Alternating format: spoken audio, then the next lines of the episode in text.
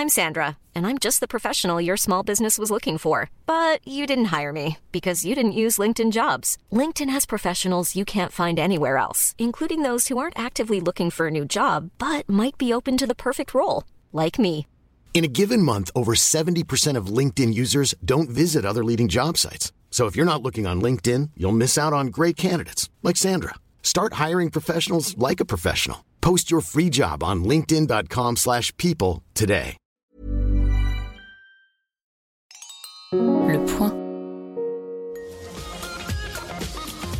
Bonjour à tous, bienvenue dans le Tacle du lundi, le podcast consacré au foot du point et diffusé tous les lundis. C'est toujours aussi simple. Heureux de vous retrouver pour cette deuxième journée du podcast avec un casting de choix.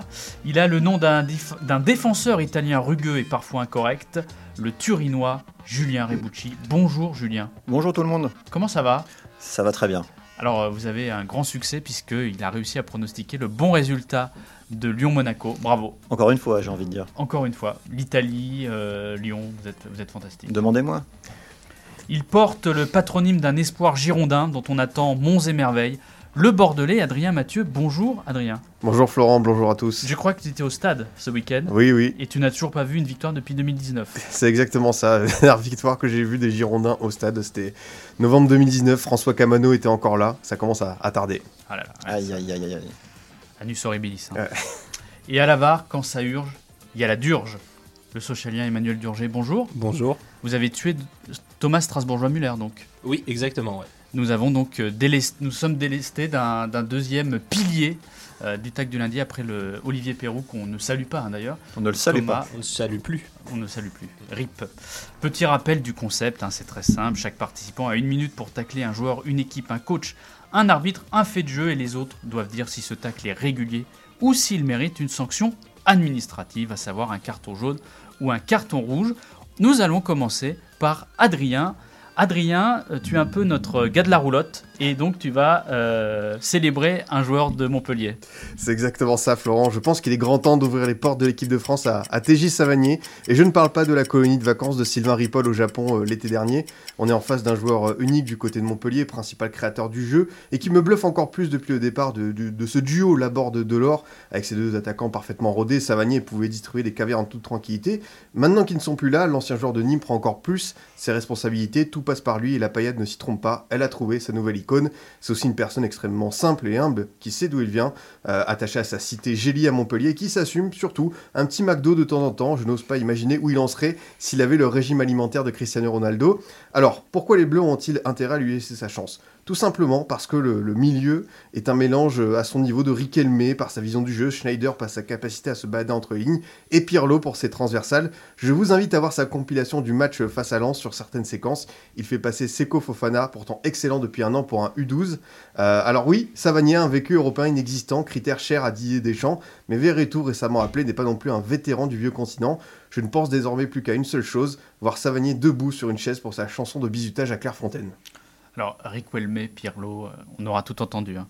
Julien, J'ac- J'applaudis des, deux mains ce, tacle d'Adrien en direction de Didier Deschamps qui n'a jamais considéré donc de prendre euh, TJ Savanier dans le groupe de l'équipe de France. Bravo Adrien, bravo. Tu ouvres enfin les yeux après des années euh, d'errance. Bravo. Moi, je suis d'accord avec toi, Adrien. Alors, bon, je trouve que les comparaisons sont un peu excessives. hein. On, va, on va se détendre. hein. Il joue à Montpellier. Euh, TJ Savanier, on va peut-être mettre un petit bémol. C'est que dans les grands matchs contre les grandes équipes, il est un petit peu en dessous, hein, quand même, de- de- des joueurs que tu as cités. Euh, mais en effet, il faut le tester. Et pourquoi pas Il apporte de la cré- créativité, de la fraîcheur.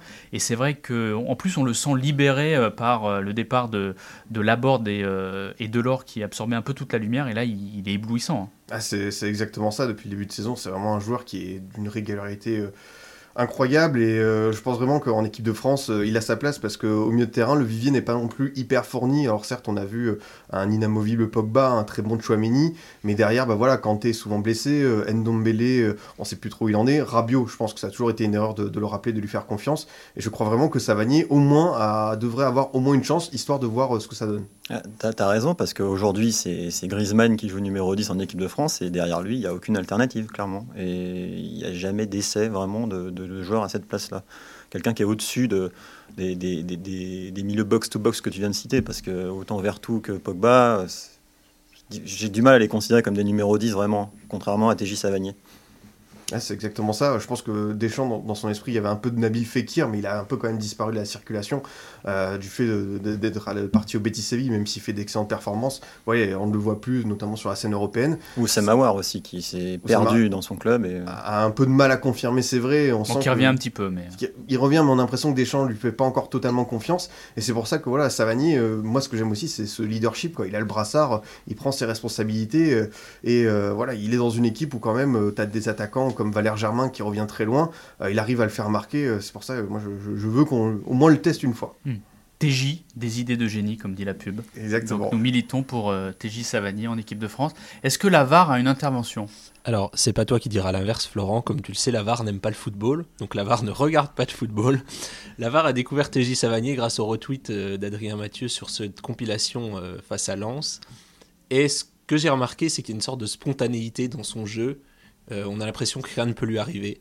Euh, et cette fraîcheur fait du bien et pourrait faire du bien, je pense, à l'équipe de France. Donc je valide ce tacle.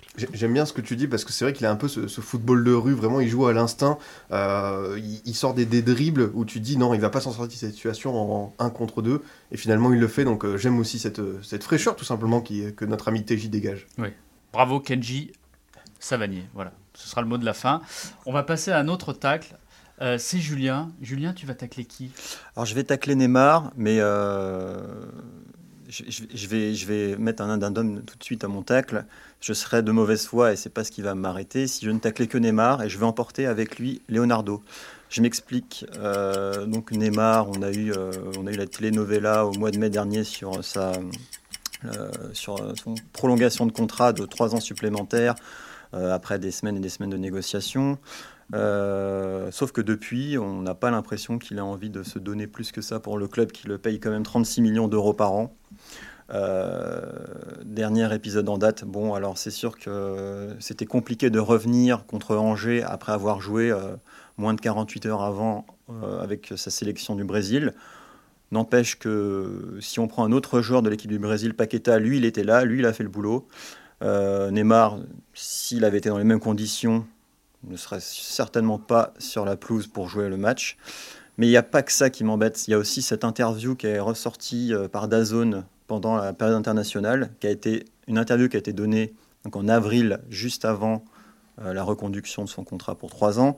Et en gros, il parle de, de, la Coupe du Monde au Qatar en novembre 2022, donc euh, dans 13 mois maintenant. Et il dit, je vous cite, Je la vois comme la dernière, parce que je ne sais pas si je serais assez fort mentalement pour continuer à gérer ma vie de footballeur par la suite. Alors donc, en fait, Neymar nous explique lui-même qu'il a accepté de signer trois ans de plus avec le PSG, mais avec seulement l'assurance d'être motivé pour une seule année. Donc euh, j'ai envie de dire de qui se moque-t-on euh, De qui se moque-t-on pour dire des choses pareilles vu le salaire qu'il prend chaque année? Et là où je ne voudrais pas seulement tacler Neymar, et, et je tacle également Leonardo, c'est comment peut-on laisser un joueur dire ça aujourd'hui, que ça sorte dans les médias, et lui donner un contrat de trois ans dans ces conditions, euh, c'est incroyable de mauvaise gestion. Les jours passent et on a l'impression que Leonardo ne gère absolument rien. Tout est décidé depuis le Qatar euh, j'ai un, peu de, un peu de peine que ce joueur qui a tant brillé sur le terrain est devenu euh, bah, un homme de paille au pouvoir des Qataris. C'est assez, assez, assez désolant. Un homme même fils de paille. Marque déposée. Euh, Adrien bah, ce qui est sûr, c'est que Neymar, j'ai l'impression qu'il va s'inscrire dans la tradition des, grands attaquants brésiliens euh, de notre ère moderne, comme euh, bah, Ronaldo, comme Ronaldinho, comme Adriano, à savoir, passer 30 ans, il n'y aura plus grand monde, parce que malheureusement, que ce soit bah, des blessures ou cette espèce d'envie de, faire la fête qui, est, qui, est innée chez lui. Hein, Laisse-moi t'arrêter, mais Ronaldo et Ronaldinho ont gagné des titres avec leur club, avec leur sélection et des ballons d'or. Non, mais c'est sûr. Mais tu vois, en termes de talent, je pense que Neymar, il se rapproche quand même de cette catégorie. C'est inné. Il n'a pas eu cette chance de pouvoir continuer euh, sur la durée, mais j'ai l'impression qu'il y a vraiment un, espèce de, mal-être chez lui qui ressort. Et tu vois, cette interview qui, qu'on a découvert, on, voit que le joueur n'est pas tout à fait euh, serein. Et euh, ça, pose forcément des questions sur la gestion du, PSG. Tu l'as dit sur l'histoire du, du, Brésil. je suis pas sûr que c'était une bonne chose de la part de Paqueta d'enchaîner comme ça. Je sais pas quelles conséquences ça va avoir. Évidemment, sa détermination est extrêmement louable. Mais Mais euh, dans un autre sens, moi, qu'un joueur se repose euh, moins de 48 heures après avoir joué, je l'entends totalement. C'est plus Paqueta qu'il faut justement féliciter pour euh, cette espèce d'envie folle d'avoir voulu continuer. Maintenant, c'est sûr que à l'échelle du PSG, on peut toujours un peu se poser des questions. Qu'est-ce qui se passe dans ce club? On a l'impression que Neymar, c'est un peu quelqu'un qui peut se faufiler entre les lignes sans jamais se faire attraper. Et il y aura jamais cette remise en question parce qu'on a peur, tout simplement, Neymar, on a peur des, retombées, des conséquences. Donc, Leonardo, le patron, on l'attend encore à ce niveau-là. Enfin, il nous a ébloui, euh, t'as dit euh, Julien, il nous a pas ébloui avec le PSG, hein, parce que depuis qu'il est arrivé, il a fait aucun grand, grand, grand match. Il a quand même été euh, payé euh, euh, plus de combien? 222. 220 millions d'euros. 222 millions d'euros. Euh, on attend toujours qu'il montre euh, le chemin pour le PSG en Ligue des Champions sans qu'il est complètement désintéressé euh, par le PSG, par son club, par, sa, par son équipe nationale et il fait en fait ce qu'il veut quoi. Bah, Alors, c'est Il gère sa carrière comme un petit rentier. Il est, il est très très bon avec le Brésil, c'est ça qui est assez paradoxal. Alors, euh, il a peut-être. euh, je ne doute pas du fait qu'il ait très envie de jouer pour sa sélection nationale. Je ne comprends pas pourquoi il n'a pas le même intérêt pour son club, alors que son meilleur ami sur le terrain l'a rejoint cet été, Lionel Messi. C'est une interrogation. Quoi. Tu l'as dit, il est excellent avec le Brésil. Justement, je pense qu'il porte un poids euh, depuis une dizaine d'années en étant vraiment euh, l'héritier des plus grands.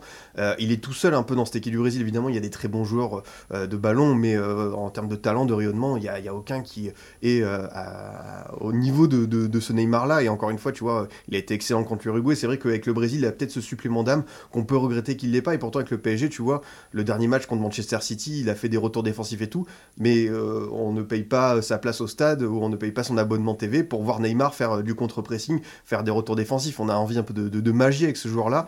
Et euh. Attention au paradoxe, parce que quand il ne fait pas de repli défensif, Évidemment, on l'accuse de, de camper et de, de penser qu'à lui. Je pense justement qu'il est investi sur certains grands matchs du PSG et forcément bah, c'est peut-être plus les matchs de groupe de Ligue des Champions où il est encore à peu près stable physiquement avant que la fameuse blessure de février-mars lui tombe dessus. Ça Alors, approche. Des fois c'est- pas de sa faute, c'est vraiment des défenseurs qui le charcutent en Coupe de France et là encore une fois c'est la gestion. Euh, Neymar ne doit pas normalement jouer un 32e de finale de, de- de Coupe de France contre le Strasbourg de Thierry Lauré. Tu sais que c'est un guet-apens, tu dois pas l'envoyer au charbon. Ah, le problème, c'est qu'à force d'avoir des joueurs qui ne sont pas. euh, sont pas motivés pour jouer les, les matchs de poule, euh, le, le PSG va finir par plus jouer les, les matchs de huitième de finale. hein. Ah mais attendez, parce que euh, vous vous enterrez un peu vite le PSG. Sergio Ramos va arriver. Ah ouais.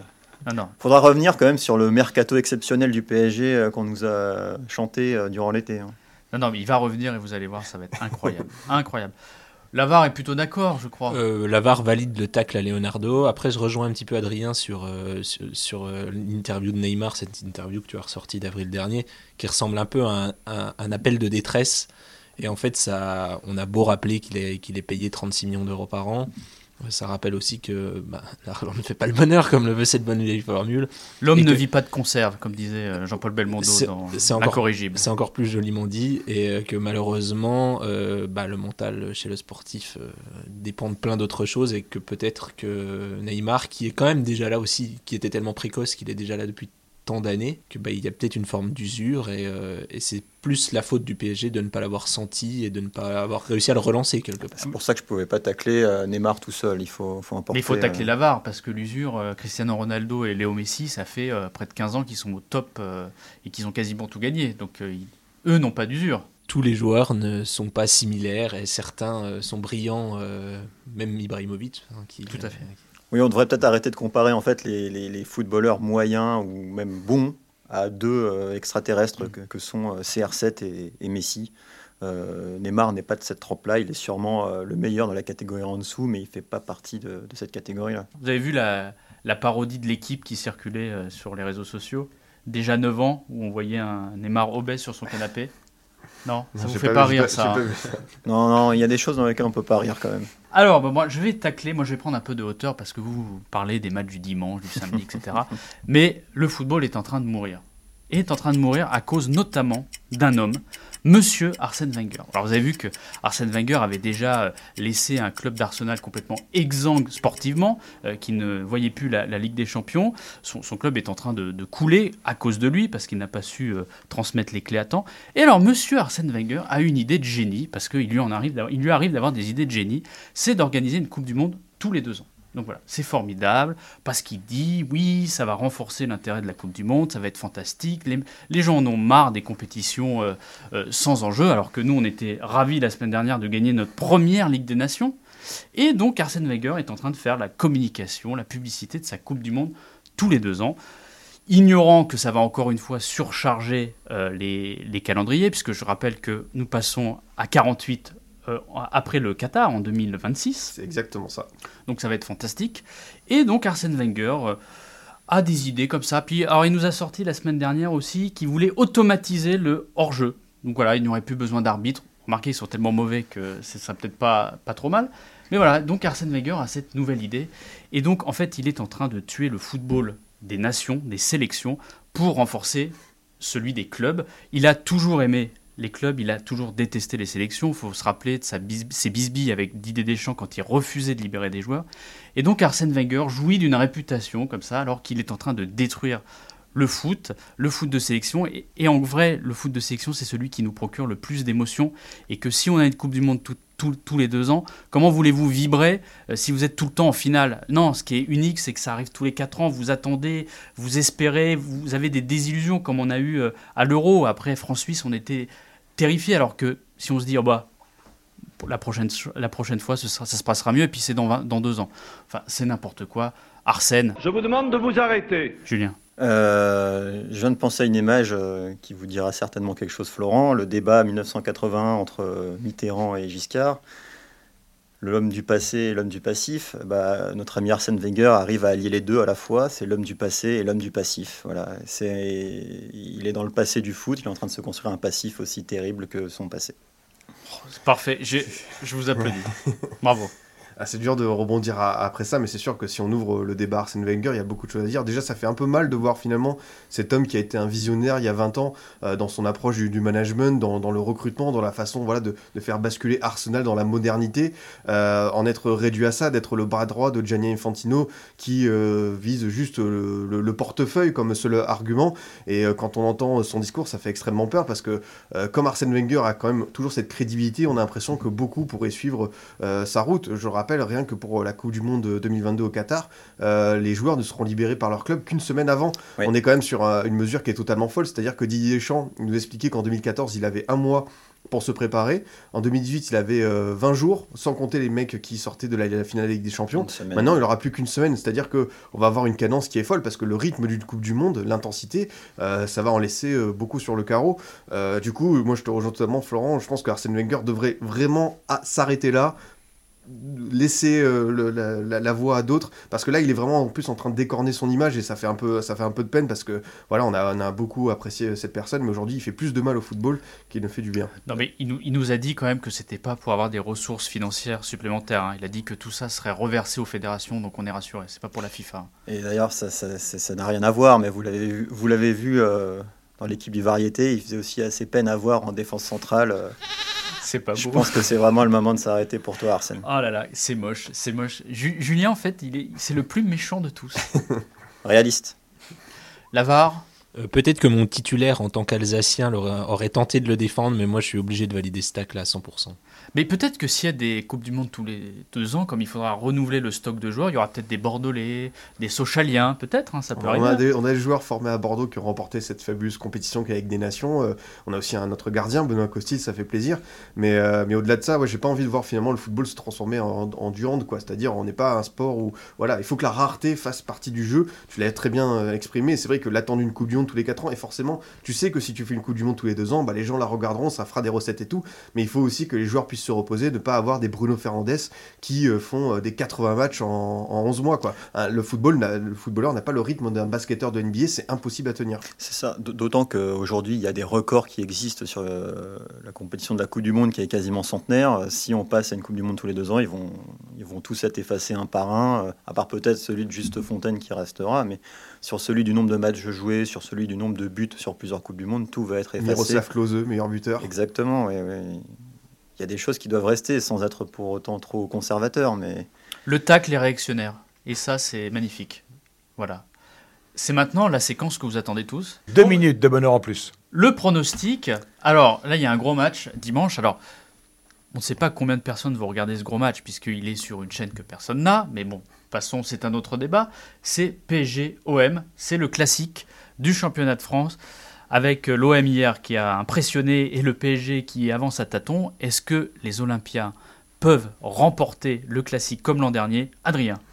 Je pense pas qu'il puisse l'emporter. Par contre, accrocher le PSG, oui, moi je vois bien un match nul euh, de but partout. Pourquoi? Parce que même si le PSG, sur le plan comptable, euh, donne le sentiment d'écraser la Ligue 1, et c'est vrai que c'est peut-être un peu frustrant d'avoir un si beau championnat et finalement le PSG qui se détache pour, euh, pour le titre. Mais si on regarde le contenu, le PSG est accroché par 3, par Angers. Il y, a, vraiment très peu de marge pour cette équipe. Et c'est vrai que l'OM, même si tout n'est pas encore réglé sur le plan tactique, parce que, parce que Sampaoli est quelqu'un d'extrêmement exigeant qui demande beaucoup de rythme à ses joueurs, on sent quand même qu'il y a des individualités, que ce soit Gendouzi, Payet, euh, Saliba, euh, qui sortent du lot. Et je pense vraiment que l'OM, devant en plus un vélodrome incandescent, incandescent on espère, sans, sans bêtises des supporters, parce qu'hier, quand même, quand une fois, on a senti qu'il y avait un peu de, tension.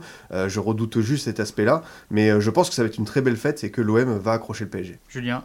Moi, je vois l'OM l'OM remporter. ça fait longtemps que j'ai pas été aussi ambiancé par un, par un classique du, du championnat français Marseille-Paris. Euh, je pense que le PSG va laisser des plumes euh, cette semaine en Ligue des Champions. Ils sont dans l'obligation de gagner. Euh, Marseille, l'entraîneur de Marseille va, va, motiver son équipe comme jamais. Je pense que ça va être 11 chiens sur le terrain. Et je pense vraiment qu'ils peuvent aller chercher, euh, aller chercher le PSG euh, cette saison-là. Moi, je trouve que vous emballez beaucoup. Vous regardez les matchs de l'OM ou pas? Les matchs de Paris sont pas forcément. Non, mais mieux, vous avez hein. vu la déshérence défensive? Quand il y a des contre-attaques. Donc, quand le PSG va contre-attaquer, ça va être terrible. Moi, je vois une énorme victoire du PSG. Ça peut être, oui. Ça je pense une... entre 4 et 5-1. Voilà, peut-être une déconfiture aussi, ouais. Parce que puisque Sampaoli a comme modèle Bielsa, on a vu ce que ça a donné les PSG euh, OM de Bielsa. C'est-à-dire que c'est très très beau avoir joué contre l'Orient, tout ça, mais c'est très fragile, fragile défensivement et euh, je pense que ça peut être terrible. Surtout que le gardien, moi, m'impressionne pas, hein, le nouveau gardien de l'OM. Paolo Lopez a été plutôt bon hier euh, contre l'Orient, on, peut mettre ça à ce crédit. Et euh, souviens-toi que justement, le, le, le, sous Bielsa, ils avaient accroché le PSG avec un, oui. un, doublé de Gignac. Oui, mais il y avait eu 4-2 parce que c'était terrible. La deuxième période, ils avaient euh, complètement explosé. Il y aura énormément de Sud-Américains sur le terrain dimanche soir. Ça risque d'être assez explosif. Je... Merci, euh, Julien. voilà, on va, on peut, voilà, on va se quitter hein, avec ce, De toute façon, on débriefera ce, ce, ce match. On débriefe pas le pronostic de la semaine dernière. Mais, on vous a déjà euh, auréolé de plein de succès. C'est bon, Julien, calmez-vous. C'est insupportable. Il a la grosse tête. Hein. Attention, on dirait Neymar. En tout cas, passez une bonne semaine foot. C'est la Ligue des Champions cette semaine. Vous pouvez voir les matchs euh, sur Canal+, en espérant que euh, les clubs français euh, fonctionnent bien. Espérons qu'il y ait plus de deux victoires quand même euh, pour cette semaine européenne. Et comme dirait l'autre. Au revoir et à la semaine prochaine. Au revoir. Le point.